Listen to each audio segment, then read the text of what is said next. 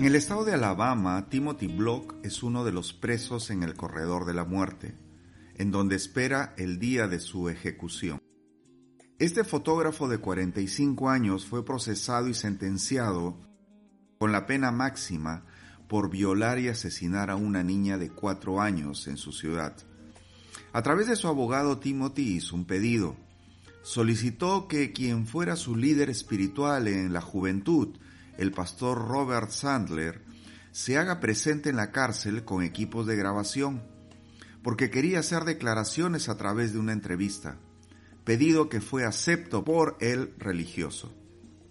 Cuando estuvieron frente a frente, el preso le pidió al pastor que haga una oración por su vida y en ella pidió perdón a Dios, confesando sus delitos. Al término de la misma le comentó a Robert que además quería hacer una declaración y que ésta debía ser transmitida a la congregación que Sandler dirigía. Robert estaba ansioso por saber qué tipo de declaración era la que haría y que justificara llevar los equipos de la radio de la iglesia a la cárcel. Cuando comenzó la entrevista, el reo manifestó que su interés era que todos conozcan qué lo llevó a cometer este asesinato tan horrendo y dijo que todo comenzó con un video pornográfico. Luego dio detalles de cada una de las etapas por las que pasó hasta convertirse en un adicto a la pornografía. Hola, buenos días, soy Manuel Acosta y este es tu programa Manuel de Instrucciones.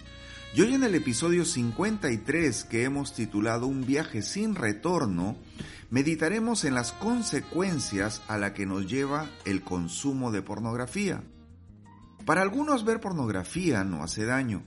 Sin embargo, ver imágenes pornográficas es como fumar, solo que en lugar de dañar tus pulmones, dañas tu mente, la contaminas.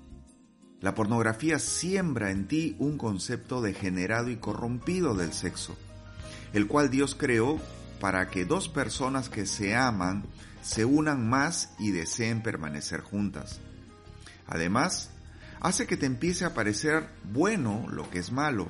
Por ejemplo, algunos expertos aseguran que a la mayoría de los hombres que acostumbran ver pornografía no les parece tan grave el maltrato a la mujer debido a que el mensaje que siempre ésta transmite es usarla como un objeto en relaciones donde no hay caricias o demostraciones de afecto.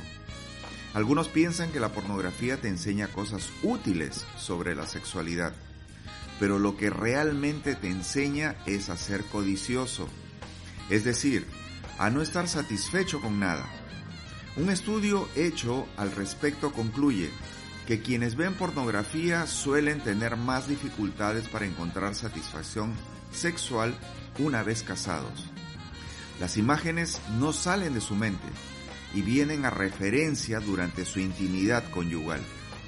La Biblia en el libro de Colosenses capítulo 3 nos dice, Por tanto, hagan morir todo lo que es propio de la naturaleza terrenal, inmoralidad sexual, impureza, bajas pasiones, malos deseos y avaricia, la cual es idolatría. Por estas cosas viene el castigo de Dios. La Biblia dice que los cristianos tienen que rechazar por completo todo lo que tiene que ver con fornicación, inmundicia, pedofilia y codicia. Y agrega, estos deseos llegan a dominar tus sentidos hasta convertirse en un ídolo que veneras y aplaudes. Dios creó el sexo entre el hombre y la mujer para que sea de bendición en el matrimonio y en un ambiente de intimidad.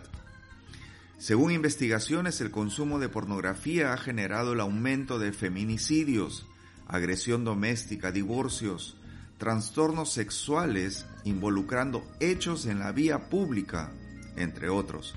Timothy era un adicto a la pornografía de todo tipo.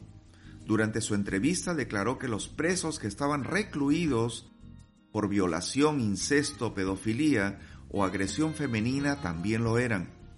El motivo de solicitar equipos de grabación para su entrevista era dejar registrado el daño que le causó a él y a la familia de la pequeña Bárbara su vicio, y al final de la misma, entre lágrimas, hizo un llamado a los jóvenes para que no se embarquen en este viaje sin retorno, que fue como llamó al consumo de pornografía.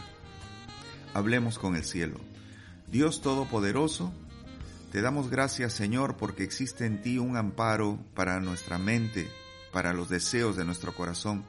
Ayuda a cada uno de mis amigos oyentes y a mí a mantenernos firmes y rechazar toda propuesta que venga a través de videos, imágenes, dibujos, revistas, diferentes materiales gráficos o publicitarios que nos lleven a la pornografía. Blinda nuestra mente y ayúdanos eh, a colocar en nuestro corazón el rechazo a todo ese tipo de propuestas para que de esa manera nuestra mente se mantenga limpia de todo pecado. En tu nombre santo te lo pedimos.